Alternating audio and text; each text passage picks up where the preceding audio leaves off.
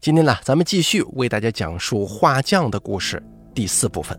本故事作者恶犬之牙由大凯为您播讲。今天给大家说的故事选段叫做《寡妇街》。赵家村死了个人，邪门了，第四个了，惨成锤子了，能搬呢就赶紧搬走吧。街上的人谁不想搬呢？啊，上哪儿搬呢？没有宅基地呀。赵家村的人呢，在桥头议论纷纷。王师傅这个时候正好从桥上经过，一个老头跟王师傅乐呵呵的打招呼：“哟，这不王师傅吗？这是来干活呢。”王师傅停下自行车说：“嗯。”老汉说：“这老汉有些叹气呀，对王师傅说：‘可怜呐，又多了个孤儿寡母。’”王师傅跨上车子向桥下骑，走的时候就说。是啊，我都来了好几趟了，希望这边不要再出怪事了。老汉说：“我先走了啊。”赵家村村民议论的那一家就住在赵家村北边的桥头下。这桥头下住了三十来户，三十来户没有一家不想搬走，因为这条街被村里人叫做“寡妇街”，每年啊都得死个四十多岁的男人，而且死得很离奇。第一个是瘫倒炕上的老胡，三更半夜竟然在离家几百米的野地投井自杀了。真不知道他整天瘫在炕上是怎么过去的。村民都认为他是不想拖累家里，硬是爬到井中自杀了，所以没觉得有啥不对的地方。第二个是王麻子，因为小时候在戏台下面看人家炸麻花，没成想有个人给这油锅里头扔了个石头。那个热油喷了他一脸，从此呢，他就弄了这么一外号“王麻子”。他是个非常传奇的人，为什么传奇呢？是因为三番五次的从高处摔落，愣是没事第一次伐树的时候上树绑绳子，结果从十来米高的树上掉下来了，起来拍了拍屁股上的土，没事第二次呢，在自家平房顶上晒粮食，一边搅粮食一边后退。结果就这么退到楼下了，还是屁事没有。上楼继续缴粮食去，但他呢没吸取教训呢，就是因为这个缴粮食掉下来三回。还有一次是在工地上干活，从四楼掉下来了，还是没事原因是掉到二楼的防护网上了。所以啊，村里人都说他有神仙护体，怎么都摔不死。但是过了两年，他死了。当然不是摔死的，估计再摔几回他也摔不死。他是在某一天晚上自杀的，喝了农药又上了吊，吊死在自家后院的树上。摔不死的他，终于用农药和绳子结束了自己的生命，留下了一个妻子、两个儿子艰难度日。村民跟他家人都很纳闷这活得好端端的，怎么会自己寻死呢？还有第三位，这个人姓杨。是个包工头，专门在农村给人盖房子。据他老婆说，某天呢，他一个人在家中喝酒，但非说是跟好几个人喝酒呢。喝了两瓶白酒就倒了，倒了以后没再醒来。因为这些死亡是不正常的呀，又是连着三年，每年在这条街上死人，所以村里人都害怕了，怀疑有古怪之处，就凑钱呢找了个顶神道士。但是都没看出啥问题来，而今年又死了一个，这是第四个了。这第四个死的就更离奇了。他也姓杨，是个泥瓦工，前几天突然疯了，披了个麻袋子，光着身子，手拿把菜刀，说要砍人，但是没见他砍人，却把自己给砍死了。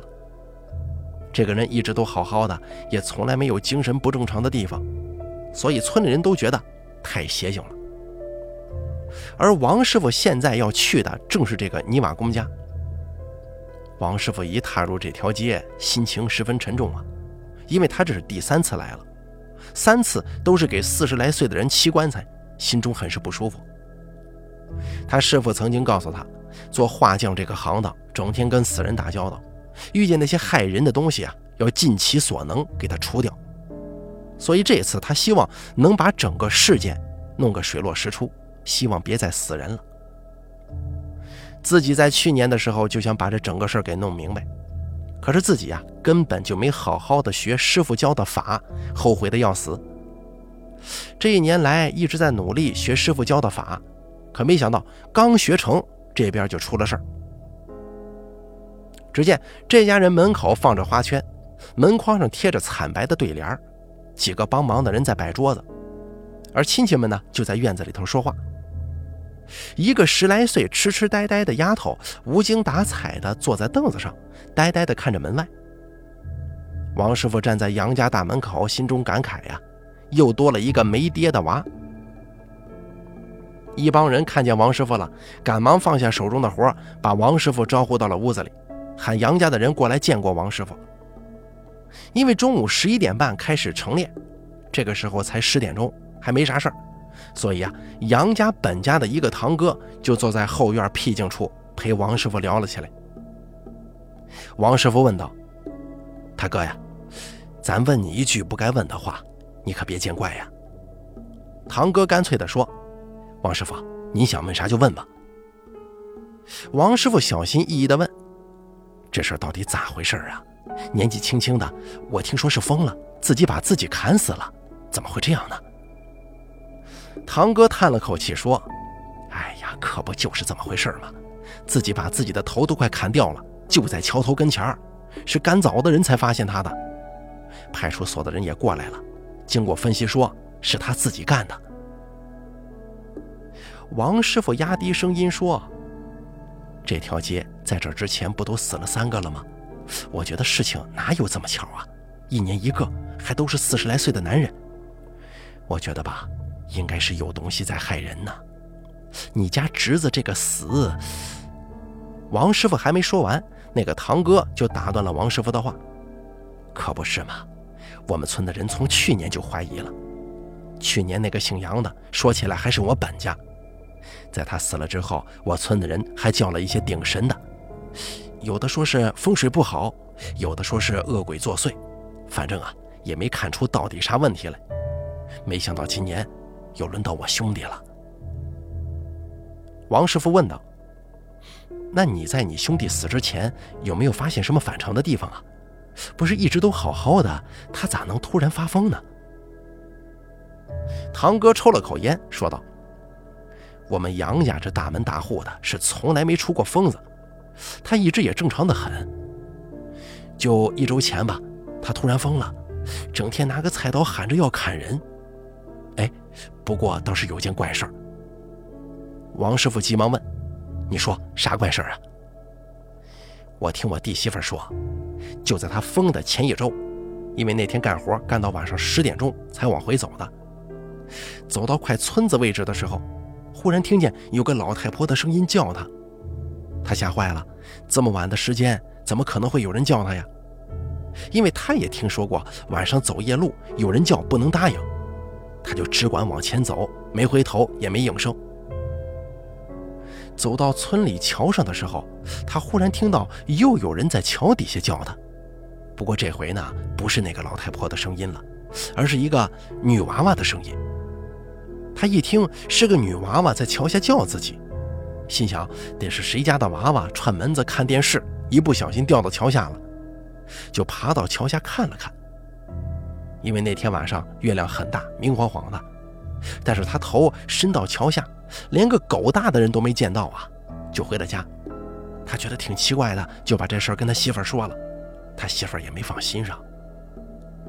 没过几天他就疯了。这个事儿，这会儿他媳妇才跟我讲了。王师傅问道：“还有这事儿啊？那在老胡死之前，有没有死过女的？”堂哥扬起脑袋看着天说：“没有啊，七八年前就死了个老婆。”就是刚死了这兄弟他娘，不过是老死的。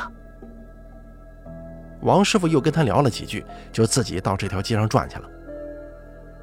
顺着这条街一边走一边想，不知不觉就到了去年死的那个包工头家的门口。想着那个包工头还有个老爹，就想着去问问那个老人，看门开着就进去了。王师傅站在门口就问：“老汉叔啊，在家吗？”一个苍老的声音从烧炕方向回答道：“谁呀？门开着呢。”王师傅走到烧炕跟前，说道：“老汉叔：“是我，东边的画匠王师傅。”老人挣扎着坐了起来，说道：“哦，是王师傅，来来来，坐下。”王师傅看着满脸凄凉的老人，心中很不是滋味啊。你别动，您老人家躺着，我坐炕子边上就行。啊，你今儿咋过来了？给哪边干活呢？是的，老汉叔啊，就您一个人在家吗？对，儿媳妇出去打工了，两个娃上学去了，就剩下我一个人在家。嘿，你看我这日子过的。老人的声音很是凄凉。老汉说：“只要两个娃好好的就行了，这日子还有盼头。等孙子长大了，您不就享福了吗？”老人的眼睛有些湿润。要是没这俩孙子在，我都不想活了。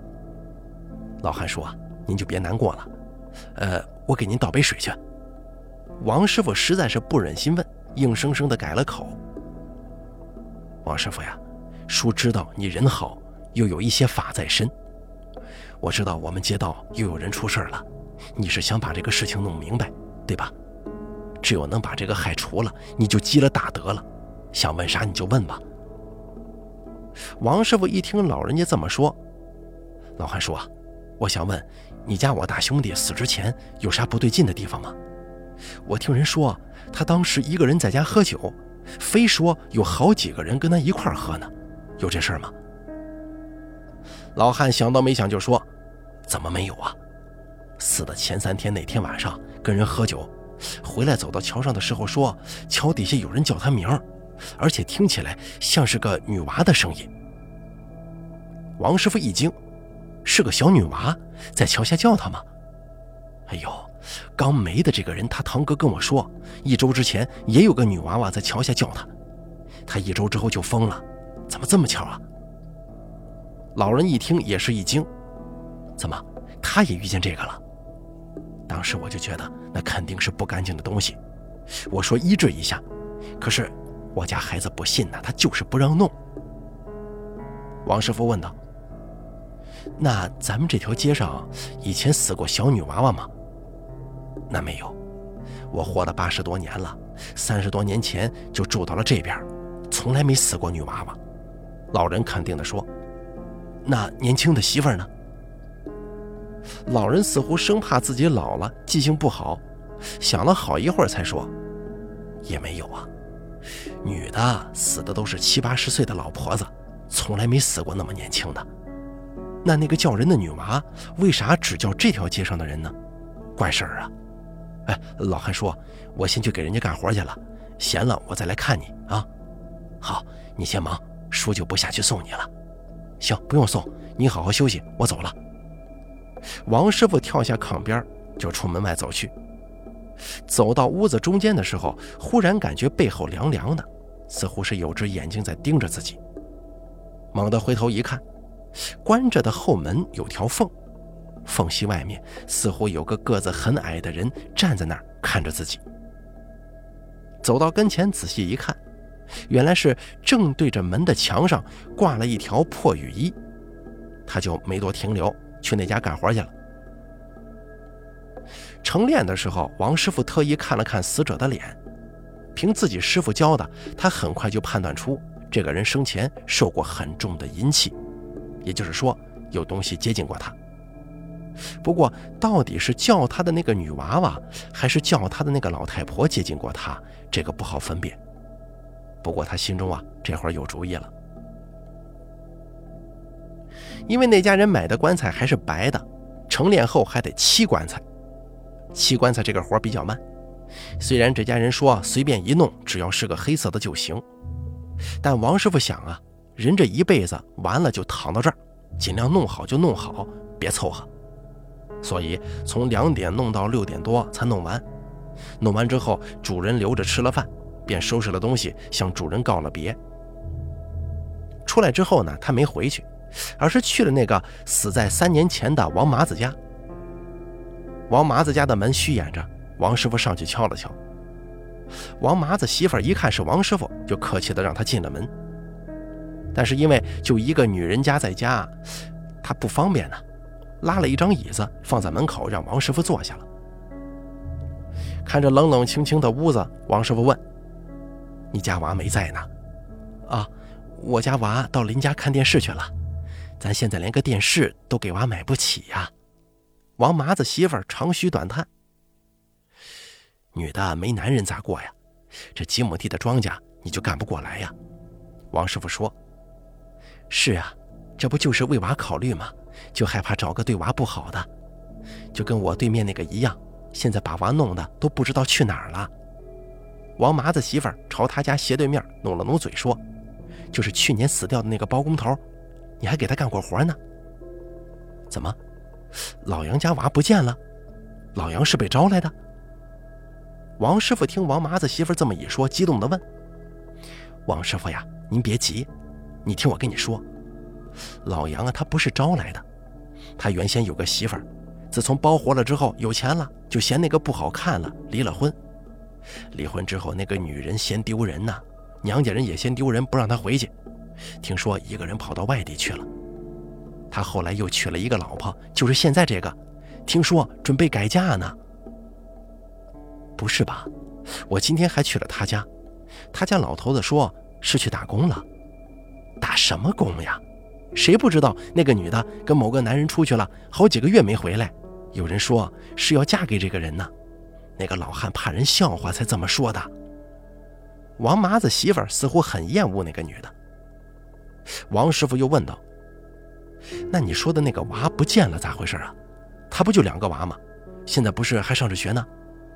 哦，这个呀，这俩娃呢是现在媳妇生的，以前有个娃是他前面那个媳妇生的。是个女娃，可是生下来呀又聋又瞎。前年这娃突然就不见了，老杨说是送到他妈那儿去了，他妈养着呢。可谁知道啊？村里人都说是被医治了，不过到底咋回事咱不清楚啊。听了这话，王师傅心中就明白了几分。妹子呀，哥问你个事儿，你可别见怪。王师傅有事儿您问。就是你家我大兄弟的事儿，他死之前经历过啥怪事没有啊？有啥怪事啊？他呀没本事，养不活这个家，自己死去了。他死了倒好，扔下我们娘仨受罪呢。王麻子媳妇接着说：“就是看人家都盖房呢，我说他连个房子都盖不起，丢人不？这就受不了了。趁我跟娃睡着了，他不就寻了死吗？”哦，你家我大兄弟。没啥怪事儿啊，那那个老胡也没啥怪事儿吧？那有啥怪事儿啊？我倒想有呢，根儿就没的。那个老胡明显啊，就是嫌自己是个废人，晚上爬到野地投井自尽了。行，那我知道了，你做饭吧，我不打扰了。王师傅吃了饭再走呗，可别嫌饭菜不好啊。不用了，我吃过了。天黑了，我得赶回去。行，王师傅您慢走。王师傅这次直接去了包工头老杨家。杨家那个老人正在跟孩子吃饭，一看王师傅来了，脸色唰的一声就变了。等娃把饭吃了，睡着之后咱们再说话吧。你先坐着啊。王师傅淡淡的说：“行，你慢慢吃吧。”两个孩子睡着以后，杨家老人跟王师傅坐在炕头。王师傅，我知道。你都知道我们家事儿了。其实你今天来，我还想说呢，但我就是害怕让人知道啊。看不起我倒算了，就是害怕影响两个娃娃，所以才对你有所隐瞒。既然事实你都清楚，我就不瞒着你了。这都是造孽呀！那个孙女儿就是被我儿给医治了。他嫌那个孩子是个拖累，背着我在四年前把孩子给扔了山沟。我当时气得差点断气，说他不出三年要遭报应。果然呢，第三年他就死了。两年前我晚上老是做梦，梦见孙女儿跟我说，她爬了两年爬回来了，想进门进不了，说后墙上有东西看着他，不让他进来。